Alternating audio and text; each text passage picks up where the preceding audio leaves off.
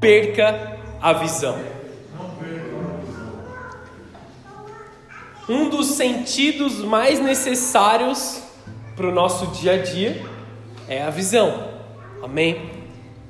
Talvez é, uma das formas mais difíceis de se viver é viver sem a visão.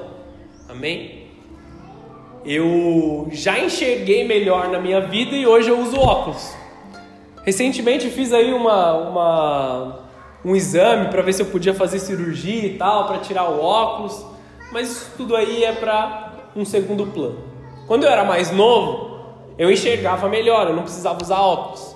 Aí quando chegou a minha adolescência, eu não conseguia mais ler as coisas que estavam longe. Eu não conseguia mais enxergar muito bem algumas coisas assim. E hoje eu tiro o óculos antes de dormir e assim que eu acordo, eu ponho óculos. Em um olho eu tenho miopia, no outro olho eu tenho astigmatismo. Então minha, minha visão ela bagunça. Se eu tiro o óculos, fica tudo bagunçado, você não consigo enxergar direito.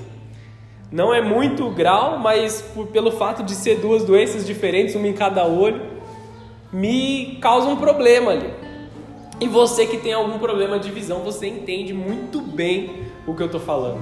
Às vezes você quer ler e aí só de fato de ler sem óculos já dá dor de cabeça, já, já não enxerga mais nada. Mas nós não falaremos simplesmente da visão que os nossos olhos conseguem enxergar.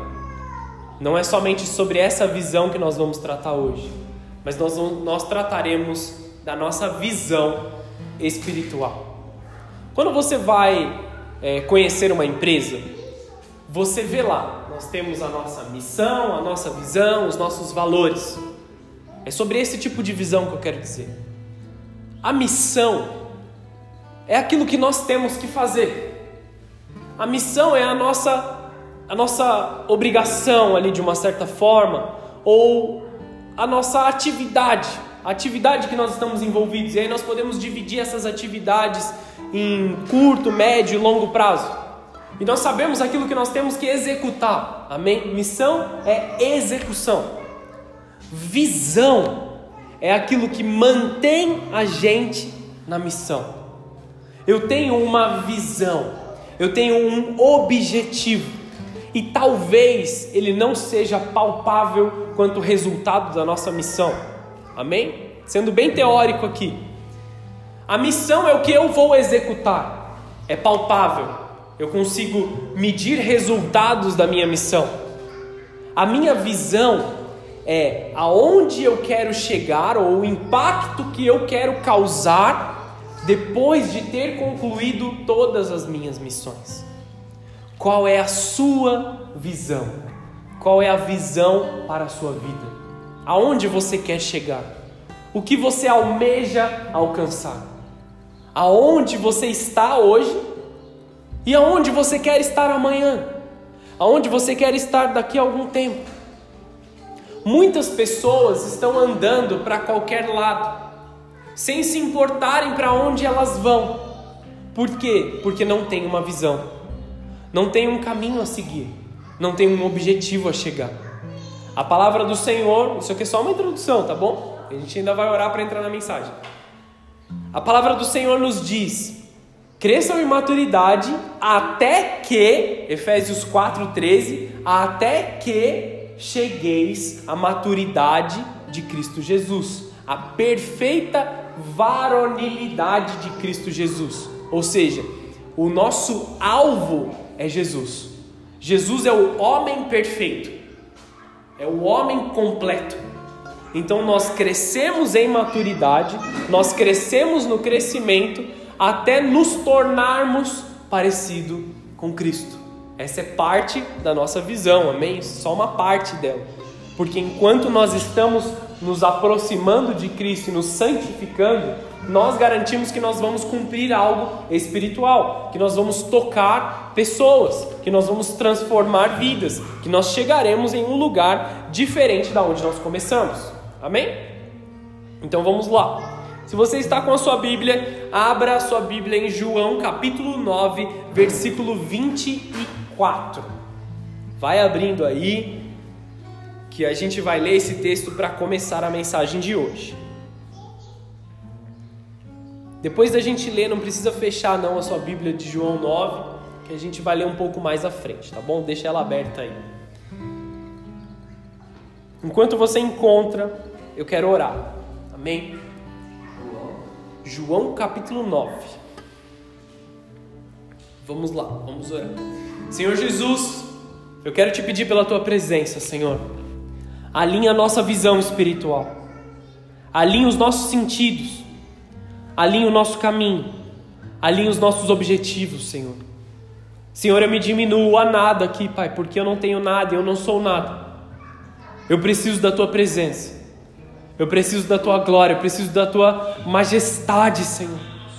Vem com o Teu reino, vem com a Tua presença, Senhor.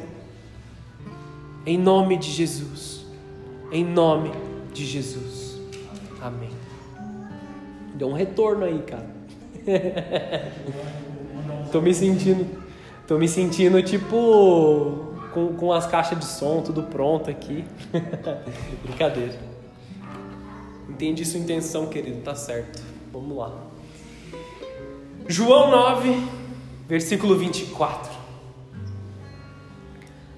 Pela segunda vez chamaram o homem que fora cego e lhe disseram: Para a glória de Deus, diga a verdade Sabemos que esse homem é pecador. Deixa eu fazer um comentário aqui. O que estava acontecendo nessa situação? Um homem havia sido curado, amém? Por Jesus. Um homem encontrou Jesus, ele era cego de nascença, e ele foi, ele foi curado, ele foi transformado, ele teve a sua vista recuperada. E eles começaram a fazer um inquérito, buscaram a família dele para saber se ele era cego mesmo, ou ele estava se fingindo de cego buscaram os pais, perguntaram para os pais, e aí os pais falaram assim: "Ah, ele já é adulto, pergunta para ele, ele consegue falar. Ele era cego e agora ele está vendo". E aí, eh, os fariseus, eles estavam lá, diante de Deus. Não vai mentir agora porque nós estamos diante de Deus. Sabe aquela história? Você está falando a verdade diante de Deus. Fala aí, nós sabemos que esse homem é pecador, eles estavam falando de Jesus. Eles já estavam colocando um título em Jesus que não pertencia a ele, amém? Eles estavam falando assim: Eu sei que esse homem é pecador, então você fale a verdade. Os fariseus estavam conturbando tudo ali o que estava acontecendo. E aí ele responde: Não sei se ele é pecador ou não, mas uma coisa eu sei: eu era cego e agora eu vejo. Amém? Quando nós estamos, deixa, deixa aberto aí em João 9 que a gente vai ler um pouquinho mais para frente.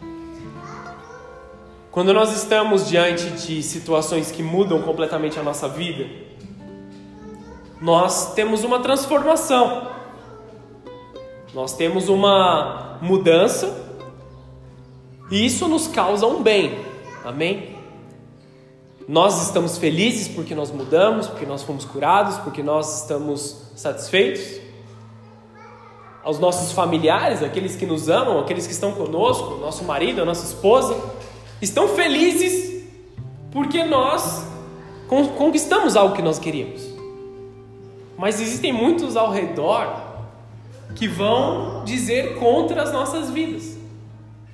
Existem muitos que estão ao nosso redor que vão falar mal, que vão diminuir a nossa conquista. Enquanto as pessoas estão dormindo, você está lá cedo, acordado, fazendo exercício. E aí você começa a ficar forte. E aí você começa a ficar bonito. Quer dizer, só forte, vai. Porque às vezes tem gente que é feinho e aí só fica um feião, entendeu? Ficou forte. E as pessoas ao seu redor falam assim, também usando bomba qualquer um. Tipo, enquanto você estava dormindo, o cidadão estava lá, cara, se matando. Enquanto você está comendo tudo que você quer, o cara está comendo direito. Tá comendo a saladinha dele, tá comendo a carninha e tudo mais e fazendo uma alimentação correta. Não vou dar mais detalhes porque eu não sei como é uma alimentação correta. eu até tento. Aqueles que estão trabalhando, aí ele vai lá e compra um carro. Ah, deve ter feito alguma coisa errada, cara. Fez coisa errada, tá? Olha o carrão dele, meu, olha só. E aí comprou uma casa. E aí você todo feliz vai contar que você comprou uma casa e a pessoa vem, mas se não pagar o boleto, a caixa toma, né? é fogo, cara. Sempre tem alguém para te tirar a alegria. Sempre tem alguém para roubar aquilo que você investiu, que você colocou todas as suas forças. E aí, diante das situações, os fariseus estavam lá olhando para esse homem. E eles falavam assim: Você era cego mesmo, cara? Você era cego mesmo? Me prova que você era cego. E um homem que foi curado, um homem que foi transformado, um homem que vive a vida com Jesus, ele não está nem aí para se justificar, amém? Nós precisamos, nós precisamos aprender a viver uma vida que a gente não precisa ficar se justificando para as pessoas. E ele fala assim, ó, se esse tal de Jesus ele era pecador ou não, eu não sei. Eu sei que eu era cego e eu tô vendo. Voltando para nossa vida espiritual. Lá atrás, nas drogas, no álcool, na, na mentira, na, na, na, no erro, eu era cego. Mas eu sei que eu tô vendo. Eu tô vendo agora. Eu consigo ver do jeito certo. Eu consigo entender as coisas do jeito certo. E eu não quero voltar lá para trás. Esse é o nosso pensamento todos os dias.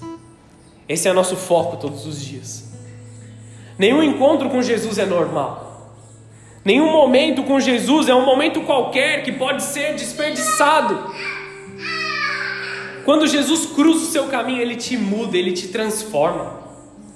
Quando Jesus encontra a enfermidade, a cura aparece, a transformação vem.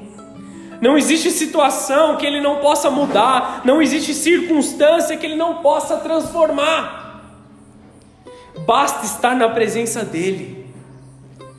Senhor, eu te peço nessa manhã, muda a nossa situação nesse momento.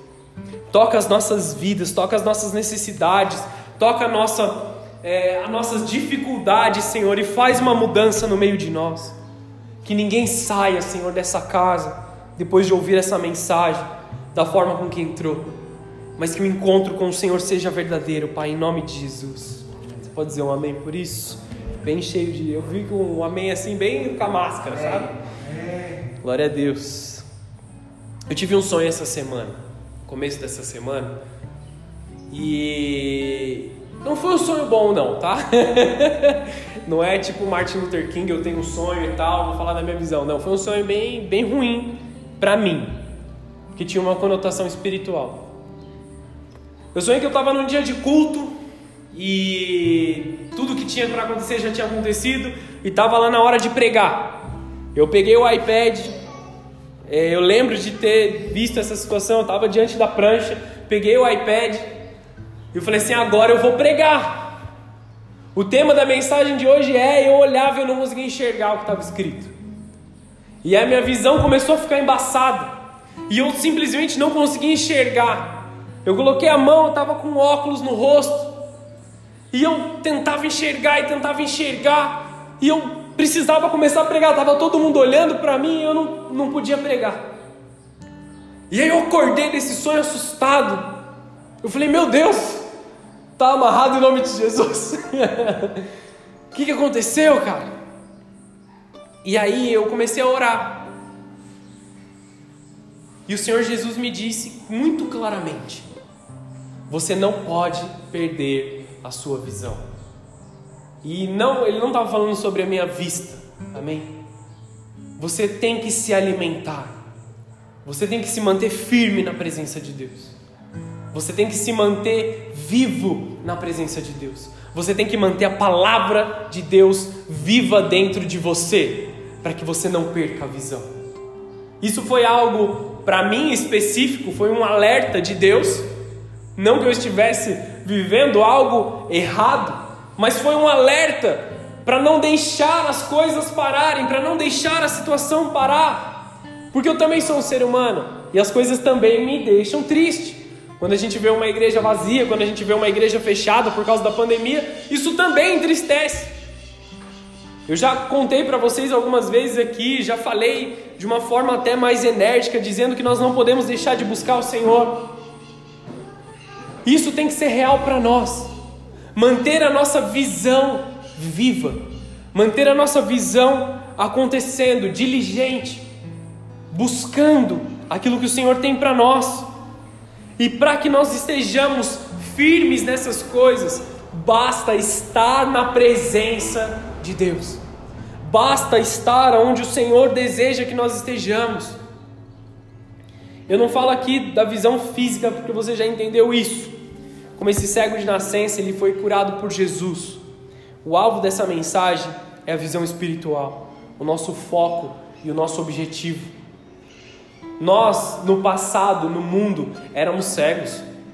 Nós fazíamos coisas loucas, conversávamos, estávamos com pessoas loucas. Nós fazíamos coisas que nós não conseguimos nem explicar hoje por que nós fazíamos aquilo que nós fazíamos. Não fazia nem sentido.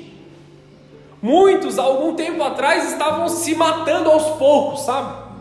Você entende o que eu quero dizer? Estavam se matando aos poucos, estavam indo para lugares horríveis. Eram cegos, mas agora vem. Em primeiro lugar, o que nós precisamos trazer de volta dentro de nós são os fundamentos, o alicerce.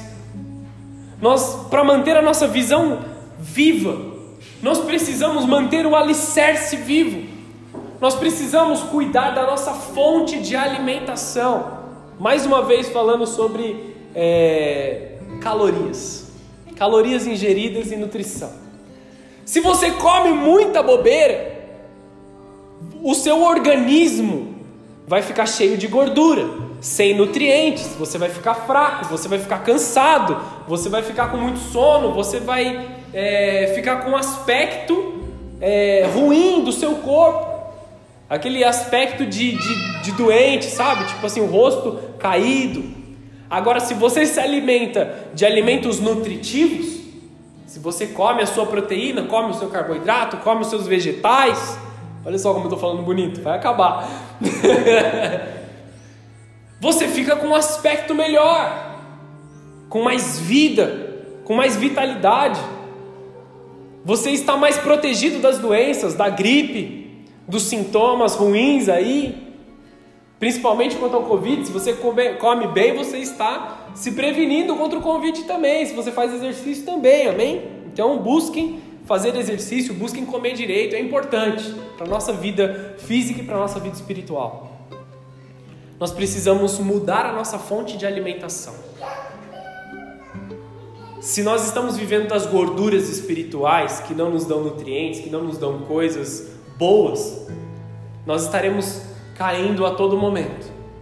Só que nós, se nós nos alimentamos dos bons nutrientes da palavra de Deus, nós teremos saúde de sobra saúde para compartilhar. Nós teremos vida dentro de nós para que outros possam ter vida. Amém? Precisamos mergulhar nos fundamentos. Vamos, eu falei que a gente ia ler de novo João, então mantenha aí a sua Bíblia aberta em João 9, versículo 1. Eu vou ler aqui para você me acompanhar. Ao passar, Jesus viu um cego de nascença. Seus discípulos lhe perguntaram: Mestre, quem pecou, este homem ou seus pais, para que ele nascesse cego? Olha o pensamento deles, o pensamento errado. Como se a, a cegueira, como se a doença fosse culpa de algo, resposta em um pecado. Amém? Olha só a visão de Jesus quanto às coisas. Disse Jesus: Nem ele, nem os seus pais pecaram mas isso aconteceu para que a obra de Deus se manifestasse na vida dele. Ah, Deus, eu devo ser muito pecador. Olha o que eu, olha o que está acontecendo comigo. Tudo está dando errado. Eu estou doente de novo. Eu não sei o que. Olha a minha situação.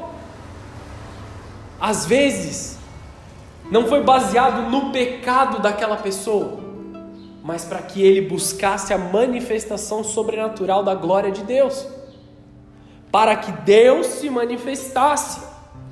Enquanto é dia, o versículo seguinte: enquanto é dia, precisamos realizar a obra daquele que me enviou. A noite se aproxima, quando ninguém pode trabalhar. Enquanto eu estou no mundo, eu sou a luz do mundo. Tendo dito isso, ele cuspiu no chão misturou terra com saliva e aplicou aos olhos do homem.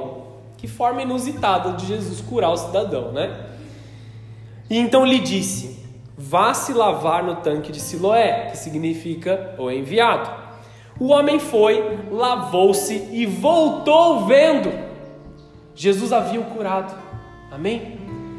Essa é uma forma muito inusitada de curar as pessoas. Existem várias e várias pregações escondidas nesse texto aqui. Muitos afirmam que naquele homem faltava um pouquinho mais de barro, por isso que Jesus colocou barro naquele homem para que ele se tornasse completo. Amém? Não dá para a gente entrar no detalhe sobre esse texto aqui, mas guarde isso no seu coração para próximas pregações.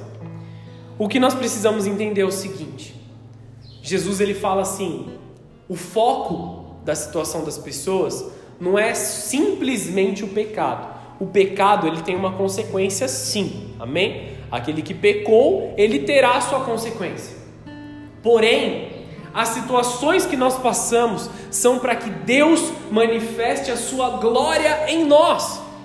E nós não precisamos viver no coitadismo, palavra do domingo passado. Nós não podemos viver no coitadismo, no minima, minimalismo, mas dobrar as nossas mangas, manter a nossa visão acesa e trabalhar enquanto é dia. O que Jesus está dizendo aqui sobre trabalhar enquanto é dia? Tudo está conectado na palavra de Deus, amém, queridos? Jesus fazia o trabalho do Pai na terra. Jesus exercia o trabalho do Pai na terra. Esse é o trabalho que nós devemos focar: salvar vidas, trazer o perdão do Senhor sobre outras pessoas, cuidar daqueles que não podem cuidar deles mesmos. Olha alguns pontos importantes aqui dessa passagem. A noite se aproxima quando ninguém pode trabalhar. Por que ninguém trabalhava à noite? Pergunta de um milhão de reais. Por que, que as pessoas não trabalhavam à noite? Porque estava escuro. Simples assim. Quem trabalha no campo sabe disso. Não dá para cortar a grama de noite. Fernandão tá manjando aí? Não dá para cortar a grama de noite. Não dá para trabalhar, não dá para plantar de noite. Não dá para colher de noite. Você não sabe onde você está pisando, você não sabe o que está bom, o que não está bom. A Bíblia também traz uma conotação daqueles que trabalham à noite ou daqueles que fazem as suas obras à noite, como se eles estivessem fazendo coisas erradas. E aí, tadinho do Guilherme que está aqui, que trabalha no último turno. Ele trabalha, amém, queridos? não precisa pedir demissão lá, não. Muitas pessoas que fazem o seu trabalho à noite estão fazendo coisas erradas, como a Bíblia dizendo, amém? É o, entendimento bíblico. Estão fazendo coisas erradas. O mal se faz nas escondidas. O mal se faz no escuro. O mal não é feito diante da luz. Porque se ele estiver sendo feito diante da luz, todos verão o mal, todos verão ele revelado, todos verão a podridão da situação. Então o mal é feito escondido. O mal é feito aonde ninguém está vendo, enquanto é noite. Enquanto é noite, é momento do trabalhador correto estar dormindo, estar descansando. Aqueles que estão com a visão obstruída, eles estão de noite. Eles estão vivendo numa noite interminável. Eles não conseguem exercer um bom trabalho. Eles não conseguem fazer aquilo que eles têm que fazer porque é uma escuridão completa ao seu redor. A visão está obstruída. Eles não podem julgar o certo do errado. Eles não podem discernir e medir o que é correto, o que é, o que é bom, o que é agradável, o que não é. Eles não têm a capacidade de executar nada. Apenas sobrevivem, se esbarrando em tudo aquilo que eles podem alcançar. Pense na vida de um cego hoje. Existem muitas formas de você treinar o cego para ele viver e ser efetivo nos dias atuais. Amém? Mas naquela época, na época de Jesus, o cego ele não trabalhava, ele não fazia nada, ele não, não tinha nenhum tipo de inclusão para ele na sociedade. Então ele ficava como um mendigo, se esbarrando pela rua, se esbarrando nas pessoas. Ele não sabia de onde ele estava vindo nem para onde ele ia. Se nós estivéssemos, se apagássemos, fechássemos as portas, apagássemos as luzes aqui, e a gente fala assim, ó pessoal, agora vamos embora. Ia todo mundo se bater porque ninguém ia se ver. E a gente ia bater um no outro aqui, tropeçar nas cadeiras, porque está escuro porque nós não conseguimos enxergar. Nós precisamos garantir que a nossa visão esteja na luz de Cristo, porque senão nós não vamos conseguir construir a nossa visão. Não tem capacidade de executar nada, sobrevivem se esbarrando nas coisas, vivendo de decepção em decepção, de escolha errada em escolha errada, de ciclos de maldição em ciclos de maldição, de tristeza em tristeza. Vocês entenderam, né? Não preciso mais, mais falar. Os que não enxergam, eles não têm como se guiar em nada. E o que pode roubar a nossa visão? O que traz a noite sobre as nossas vidas? Aí sim, pecados, vícios, brigas, palavras de maldição, ira, a Bíblia diz: irai-vos, mas não pequeis. E o que você faz? Você se ira e sai brigando com todo mundo ao seu redor. Tudo isso nos tira do juízo, nos tira a sobriedade espiritual, atrapalha o nosso julgamento das situações. Aqui também tem uma conotação aos últimos dias. A noite se aproxima, é o que Jesus diz. Haverá um período de trevas.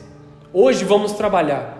Hoje é importante a gente trabalhar porque nós estamos vendo, porque o dia está claro, porque nós estamos sãos, nós estamos sóbrios, então vamos fazer todo o trabalho agora, porque vai vir um tempo de noite, vai vir um tempo de escuridão, haverá um período de trevas e o amor dessas pessoas vai se esfriar. Entenda uma coisa, eu vou entrar em detalhes nisso sobre uma, numa outra palavra, amém? Mas só porque nós estamos falando sobre isso. Jesus vai voltar para buscar a igreja. Amém? Jesus vai voltar para buscar metade da igreja. Não dá tempo de eu explicar exatamente isso, mas creia nessa mensagem, depois eu explico com detalhes.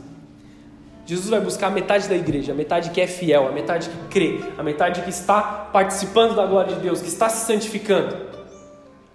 Algumas pessoas, mesmo aqueles que estão dentro da igreja, vão ficar. Vão estar aqui, só que numa condição diferente. Hoje, nós temos acesso ao Espírito Santo. Nós temos acesso à glória de Deus, nós temos acesso à presença de Deus. Quando nós ajoelhamos, nós clamamos, nós choramos, a glória de Deus vem, o poder de Deus vem, a manifestação acontece. Mas haverá um tempo, após a vinda de Cristo, que não haverá mais o Espírito Santo. Não haverão a facilidade de, de receber pregações as pessoas vão ouvir, mas não vão crer. Vão orar, mas não vão sentir a presença de Deus, porque o Espírito Santo não estará mais entre nós.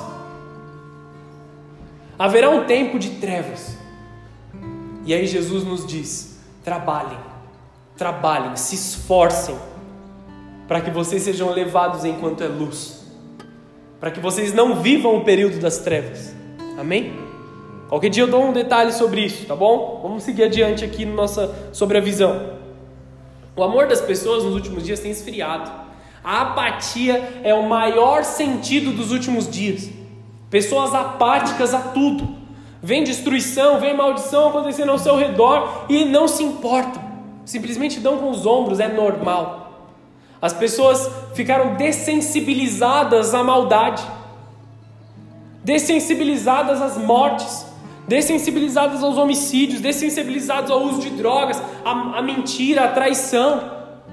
O comum para essas pessoas, para muitos é horror, pra, pra principalmente para nós é horror. E olhando para a Bíblia, é completamente errado.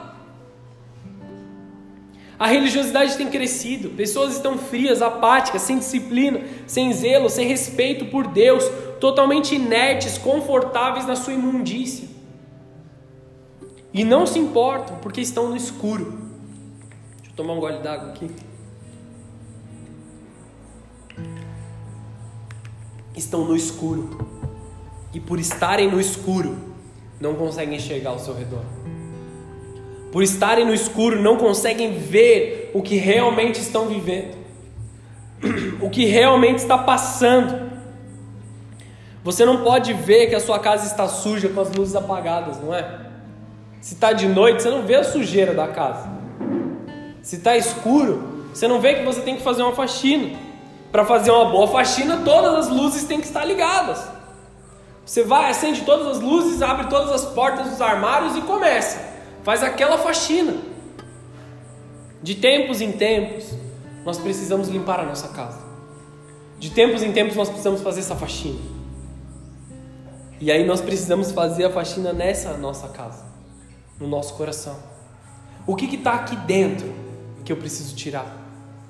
E eu preciso permitir que a luz de Cristo brilhe dentro do meu coração, para que eu possa enxergar a sujeira que está dentro do meu coração. Deus sabe como muitos aqui precisam fazer essa faxina nas suas casas. Assim como foi dito pelo profeta Ezequias, 2 Reis, versículo 20, capítulo 20, versículo 1, não precisa abrir, eu leio aqui. Por aquele tempo Ezequias ficou doente à morte. O profeta Isaías, filho de Amós, veio ter com ele e disse: Assim diz o Senhor: Põe a tua casa em ordem, porque morrerás e não viverás. Ele estava passando por um momento de trevas espirituais, e o profeta Isaías chega até ele e diz assim: Ponha a sua casa em ordem. Ponha a sua casa no lugar certo. E aí você está vivendo em escuridão. Amém? Você sabe que você está vivendo em escuridão. Aí você liga uma lanterna. E depois liga uma maior ainda. E você começa a enxergar dentro da sua casa uma imundície completa. Uma sujeira completa. Que iam demandar dias e dias de limpeza horas e mais horas de trabalho. E o que você faz? Você pega e faz tudo de uma vez? Ninguém é capaz de fazer tudo de uma vez. Ninguém é capaz de fazer essa faxina enorme na sua casa em uma só vez. Então, como nós devemos pôr a nossa casa em ordem? Um passo após o outro, um cômodo após o outro cômodo. Eu vou limpar um cômodo hoje, e amanhã eu vou limpar outro, e amanhã eu vou limpar outro, e amanhã eu vou limpar outro, até que a minha casa inteira esteja limpa. Eu vou tirar da minha vida um pecado hoje, depois um pecado amanhã, depois um pecado amanhã, até que eu esteja santificado. Muitas pessoas, quando estão diante da, da, da glória de Deus, que tem o brilho do Senhor sobre a sua vida e percebem que estão errados, eles se desesperam. E eu entendo esse desespero, porque eu já senti esse desespero. De olhar e falar assim: minha vida está toda zoada.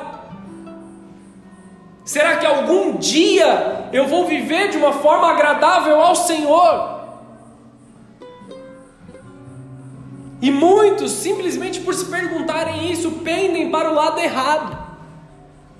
Eu não vou nem tentar porque está tão bagunçado, deixa quieto. Só que isso não gera nada na sua vida. Olhar a sujeira e não limpá-la não faz diferença. Não muda nada. É simplesmente conhecimento. Não é uma verdade viva. Então nós precisamos começar a colocar as coisas em prática. Pegar os fundamentos e tratar os fundamentos. Cuidar dos fundamentos. Um dia de cada vez. Uma situação de cada vez eu não posso, não consigo ensinar para vocês tudo que eu aprendi caminhando 10 anos que eu estou caminhando no Evangelho em uma única pregação de uma hora. Requer tempo, requer anos, requer experiência. Nós precisamos ter as experiências para aprender do Senhor. E eu não posso te dar algo que somente você pode conquistar na presença de Deus. Você precisa ter experiências com o Senhor.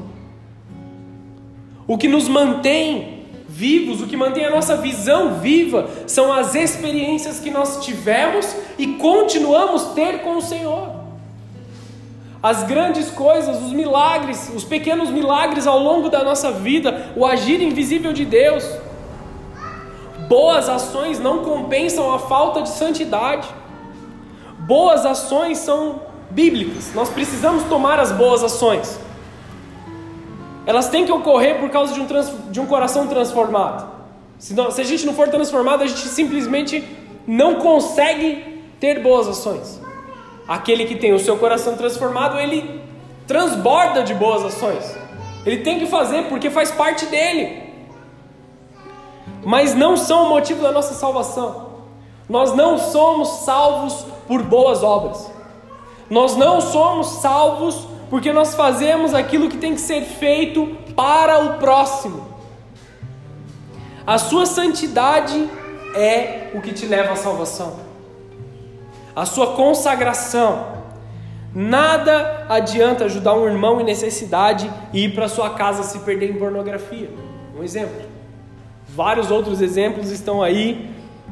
Eu não preciso citar todos eles.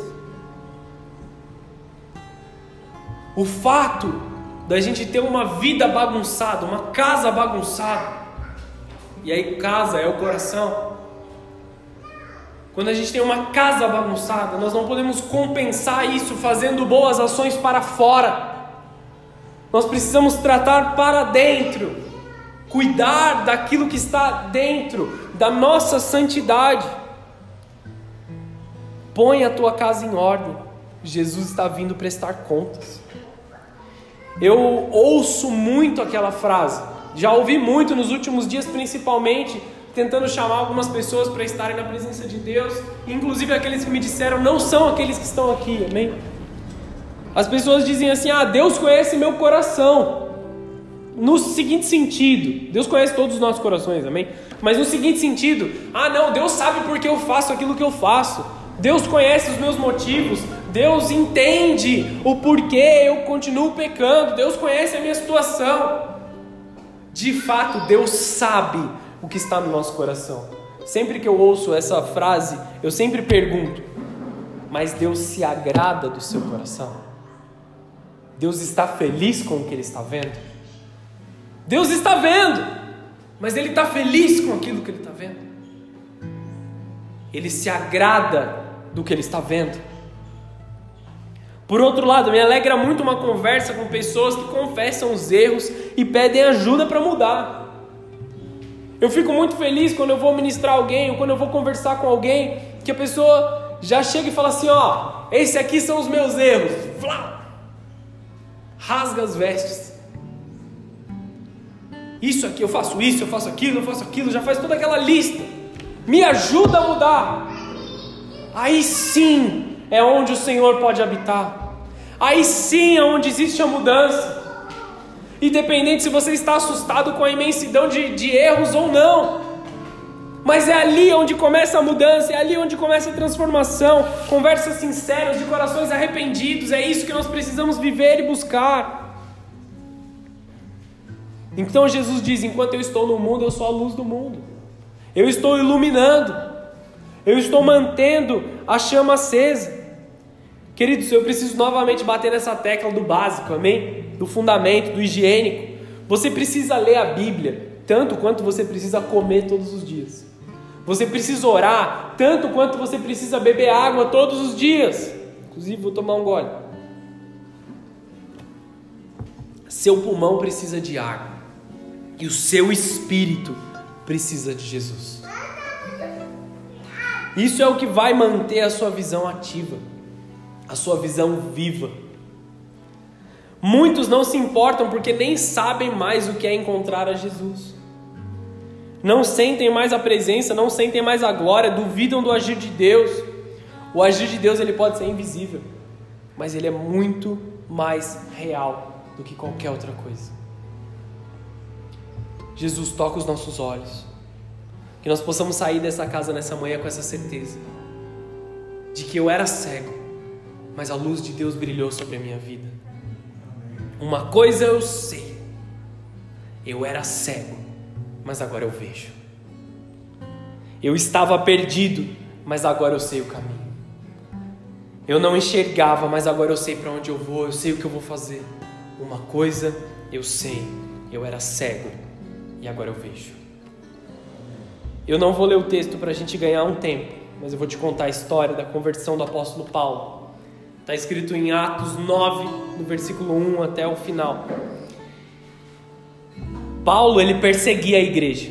O texto, inclusive, ele começa assim: enquanto isso, Saulo, né, que era o apóstolo Paulo antes, ainda respirava ameaças de morte contra os discípulos do Senhor. Então ele respirava ameaças de morte. O foco dele, ele era um fariseu, o foco dele era matar os cristãos. Ele perseguia cristãos, ele perseguia aqueles que criam em Jesus. Ele respirava ameaças de morte, fonte de alimentação, amém? Ele estava se alimentando de morte. A cegueira do apóstolo Paulo ela foi revelada por Jesus. O que, que aconteceu? Ele estava indo a caminho de Damasco porque ele tinha uma carta nas suas mãos, na sua mão, como se fosse um mandato da polícia para bater na porta de, de cristãos lá e, e, executar esses cristãos, amém? Ele estava indo matar cristãos no caminho para Damasco. E então, no meio do caminho, aparece uma luz, a glória de Deus vem. Os outros fariseus que estavam ali com ele, os soldados ali, os judeus que estavam com Paulo, não viram nada além do clarão. Mas no meio do clarão, Jesus aparece para Paulo e ele diz assim: uh, Deixa eu subir só um pouco aqui. Ele diz o seguinte: Saulo, Saulo, por que me persegues? E aí ele pergunta: Quem és tu? E Jesus responde: Eu sou a Jesus, a quem você persegue. Levante-se, entre na cidade e alguém te, lhe dirá o que fazer. Só que depois dele ver a glória de Deus ali, dele ver Jesus na sua grande misericórdia, o perdoando, mesmo sabendo o que ele estava indo fazer, Jesus aparece com o brilho da sua glória, e o brilho da sua glória ilumina algo na vida de Paulo, porque naquele momento ele ficou cego. Só que o que eu quero que você entenda é que Paulo não ficou cego por causa da glória de Deus. Paulo sempre foi cego, espiritualmente. Ele respirava ameaças de morte contra os cristãos. Ele queria perseguir a Cristo. Ele queria dizer para as pessoas que Cristo não tinha ressuscitado, que todos aqueles que criam na ressurreição de Cristo é, era mentira. Então, aquilo que era espiritual para a vida de Paulo, a cegueira espiritual, se traduziu para a sua carne. Então ele deixou de ver. Ele parou de enxergar. Ele chegou até a cidade, foi esperar numa casa. Então Deus manda um dos seus discípulos, chamado Ananias, e ele fala assim: vai lá, fala com esse homem, porque ele é um vaso escolhido. Ananias tenta argumentar com Jesus, fala assim: Jesus, eu não vou lá porque ele vai querer me matar. Esse é o cara que está perseguindo todo mundo. Aí Jesus fala, fala assim: vai, eu tenho um propósito na vida desse homem. Vai lá, batiza ele, ensina ele, ministra ele. Então Ananias, com medo, né? Muito, com medo, mas se encheu de coragem, foi e fez a vontade do Senhor, obediente. Pregou a palavra do Senhor, disse o que Paulo devia fazer, batizou o apóstolo Paulo. Então a sua cegueira, que agora era carnal, caiu. Um texto muito conhecido diz que enquanto ele foi batizado, caíram como que escamas dos seus olhos. Escamas caíram dos seus olhos. E ali retrata, retrata ele passando a ver como se fosse pela primeira vez na sua vida. Paulo também podia dizer: Eu era cego, agora eu vejo. Ele era cego espiritualmente, agora ele teve uma experiência da misericórdia de Deus. Ele teve uma nova visão a partir dali. Ele teve uma nova mudança. Paulo não ficou cego por causa de Cristo, a cegueira foi revelada em Cristo. É a sujeira da casa quando brilha.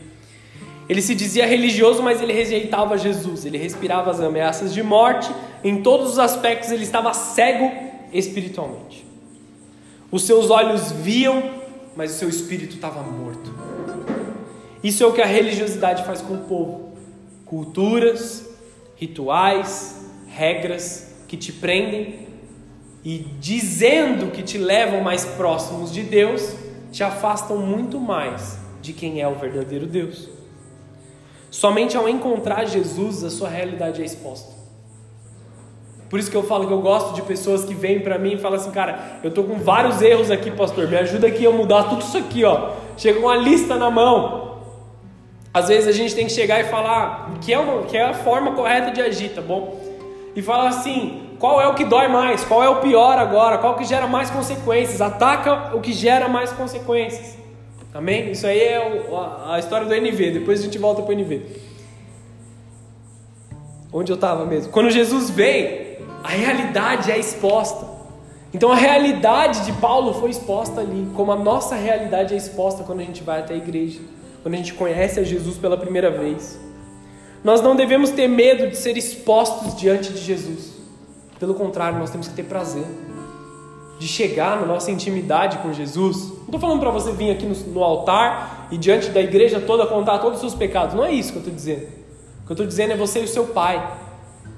Como aquele texto: o pai que te vê em secreto te recompensa abertamente. Então, no seu secreto, no seu quarto de oração, às vezes com alguma pessoa da sua confiança, alguém que você sabe que ora por você, que caminha junto com você, ajoelha junto e fala assim: Ó, oh, vamos orar aqui comigo porque está doendo porque está difícil, porque está machucando. Me ajuda nessa oração. E aí você olha para o céu e clama: Pai, tira isso de mim. Grite se for necessário. Chore se for necessário. Se derrame. Nós não devemos ter medo de ser expostos diante de Jesus. Deixa Ele expor a você o seu erro, a sua cegueira. Porque a intenção de Jesus é sempre te curar, é sempre te restaurar. Ele não vai te expor para o seu mal.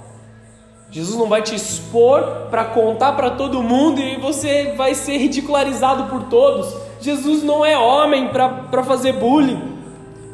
E principalmente para te perdoar. Expõe a sua vida a Jesus para ser perdoado. E após ser batizado, ele passa a ver. Olha uma chave aqui sobre o batismo. Existe uma santificação através da atitude do batismo.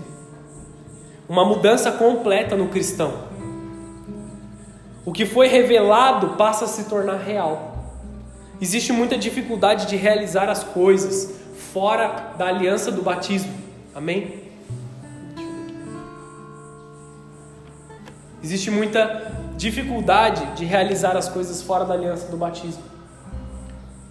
Porque existe ainda uma distância entre o homem e Deus. Pensa no apóstolo Paulo. Ele tinha sido revelado o seu erro. O seu erro apareceu, mas ele ainda não podia fazer nada quanto aquilo. Quando outro discípulo veio e o batizou, o Espírito Santo toma conta da vida dele e o transforma, o muda. Então ele começa a realizar aquilo que ele não podia realizar. Glória a Deus, amém? Após ser batizado, Paulo passa a ver, porque o Espírito Santo tomou a vida dele, transformou o que ele tinha por dentro o que foi revelado passa a se tornar real.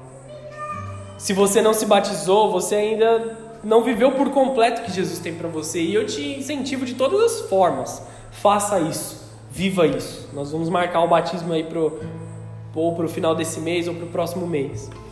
É uma mudança interna, é uma santificação através do Espírito Santo. Uma capacitação divina para seguir o correto caminho. Muitos sabem o que devem fazer, mas não conseguem força suficiente para fazê-lo. Como diz o texto de Romanos 7, versículo 18. Porque eu sei em mim, isso é, na minha carne, não habita bem algum. Com efeito, o querer estar em mim, está em mim, mas não consigo realizar aquilo que eu quero. O apóstolo Paulo está abrindo o coração dele ali. Ele está dizendo: Eu sei o que é certo, eu sei o que eu tenho que fazer, mas eu não tenho a capacitação de realizá-lo. Isso é o que muitos vivem hoje por causa da sua fonte de alimentação. Quanto mais nos alimentarmos da presença de Deus, mais nós poderemos realizar as obras que o Senhor tem proposto para nós. Saber e realizar são coisas completamente diferentes. Existe um abismo de é, compromisso entre uma, uma coisa e outra. As escamas caindo após o batismo, os olhos se abrem novamente no físico, mas espiritualmente é uma visão nova. Olhos de Deus, visão de Deus. Que Jesus possa fazer as escamas dos seus olhos caírem, vir com uma santificação no seu olhar, removendo toda a malícia dos olhos, todo sentimento de raiva, todo, toda desconfiança, toda dúvida, todo medo. Que o Senhor traga de volta o foco nas promessas dele sobre a tua vida.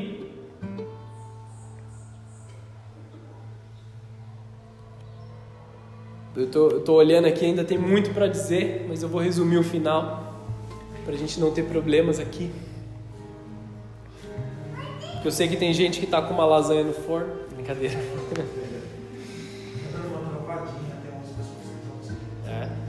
deve ser a internet, a conexão. Abraão, ele foi comissionado por Deus em fazer um sacrifício. Não de animais, mas do seu próprio filho. Você conhece essa história? Abraão recebeu uma palavra de Deus, recebeu uma informação do Senhor. E ele falou assim: vai, faz o sacrifício e leva teu filho Isaac. Então Abraão amarra o seu filho, coloca ele lá no holocausto. Você conhece essa história? E ele está pronto ali para descer o machado sobre a vida do seu filho e queimá-lo como um holocausto. Então vem um anjo dos céus e repreende Abraão. Fala: Não, já entendi, Abraão, você é um cara de fé, calma, não precisa sacrificar o seu filho. Isso foi um teste da sua fé. Pode usar aquele novilho.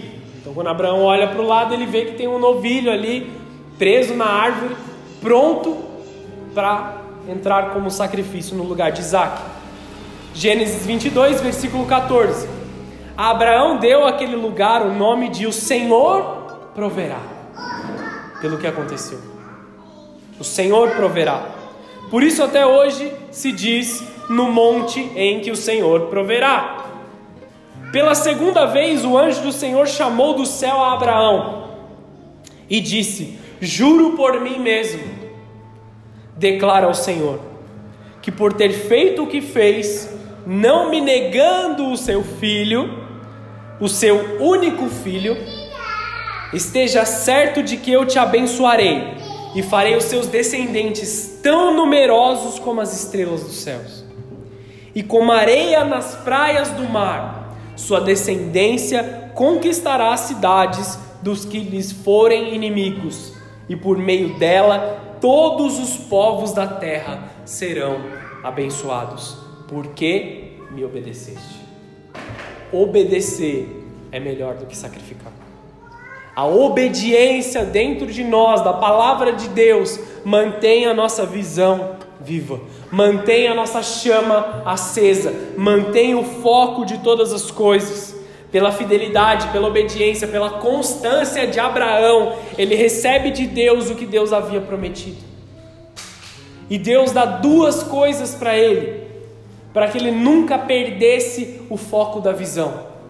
Quando está de noite, nas noites de insônia, nas noites de preocupação, nas noites de medo que todos nós temos, vira e mexe acontece, nas noites em que não se consegue dormir por preocupações, Deus colocou estrelas nos céus e disse que a, sua, que a descendência de Abraão seria tão numerosa como as estrelas, para que sempre Abraão olhasse para cima e se lembrasse da sua promessa. E durante o dia, quando as estrelas não são visíveis, Enquanto ele caminha no meio do deserto, está lá toda a areia do deserto. Assim como seria a promessa da sua descendência. Por que, que Deus usa essas duas conotações para falar da promessa para Abraão? Para que ele nunca se esquecesse da promessa. Nunca se esqueça da promessa que você tem.